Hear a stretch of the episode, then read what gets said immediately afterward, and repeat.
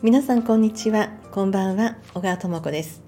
心の扉を開く。幸せ先生術。この番組は何かを変えて新しい自分になりたい。あなたへ。西洋先生術とヒプノセラピーの情報をお届けする番組となっております。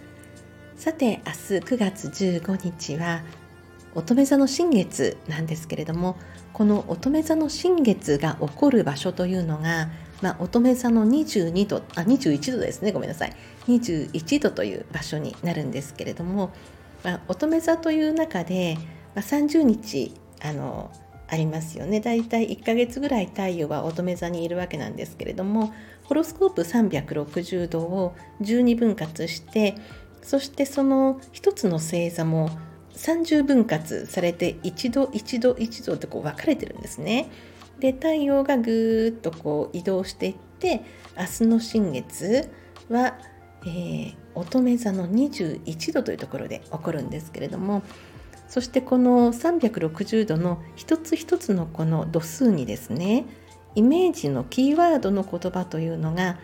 当てはめられているんですね。それがサビアンシンボルというものなんですけれども今日はそのサビアンシンボルの話をしたいと思います。でこの明日の乙女座の新月のサビアンシンボルというのがですねキーワードで言いますと王家の紋章っていうことなんですね王家の紋章っていうとね私なんか小さい時ねそういう少女漫画がありましてねあのエジプトが舞台のものすごい何十年も連載されてたので結局最後どうなったのかとか連載が終了したのかとかは ちょっとわからないんですが、まあ、王家の紋章というキーワードが明日あります。まあ、明日のキーワードはね、その漫画とは関係ないんですけれどもね。で、えー、この王家の紋章というキーワードの意味はですね、まあ、乙女座というのは、まあ、きっちりとその整えるっていうことが、まあ、キーワードの星座になるんですけれどもそして整えるということはいろんなことを整えていく結果非常にその個人の資質個人の能力があの高められる星座でもあるんですよ。ですから乙女座の能力が強い方っていうのはこう職人レベル本当にこう高い技術を持っていたりとか高いそのマネジメント能力を持っていたりとかそういうこう能力がね引き出されているんですがその中でも王家の紋章という乙女座の21度が意味するのはそういう自分の資質を伸ばしてそしてそのセルフプロデュースですね私はこういう人ですとかあとセルフブランディングとかそういうような意味合いの度数になるわけなんです。それが新月で起こるので本当にその個人の力を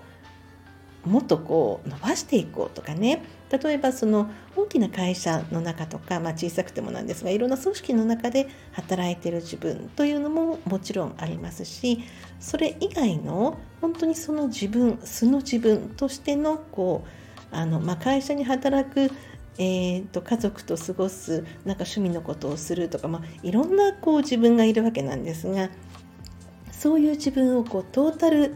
ブランディング私という私っていう全部がこう重なって一人の私なわけですよね。その私というのをこう自分でプロデュースしていくっていうような度数なんですよ。ですからこれをもう少し深掘りすると自分を好きになるもっと単純に言うとですね自分を認める自分のしていることを全て認める自分のしていることを大好きになるっていう意味合いになるんじゃないかそんな風に思うんですね。ですので、まあ、明日の新月をスタートにして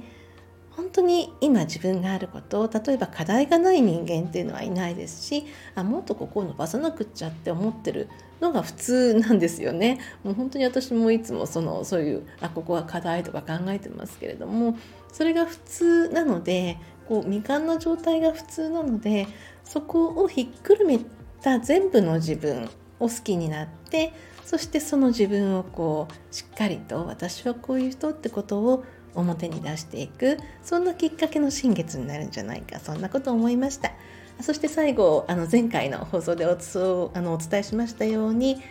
明日9月15日21時から YouTube で瞑想ライブプラスアルファ遠隔ヒーリングというのをねあのお届けしたいと思いますので、えー、よかったらご参加ください URL は、えー、概要欄の方にありますので、どうぞそちらでよろしくお願いいたします。今日はこんな話をさせていただきました。お相手は星読みの小川智子でした。また次の放送でお会いいたしましょう。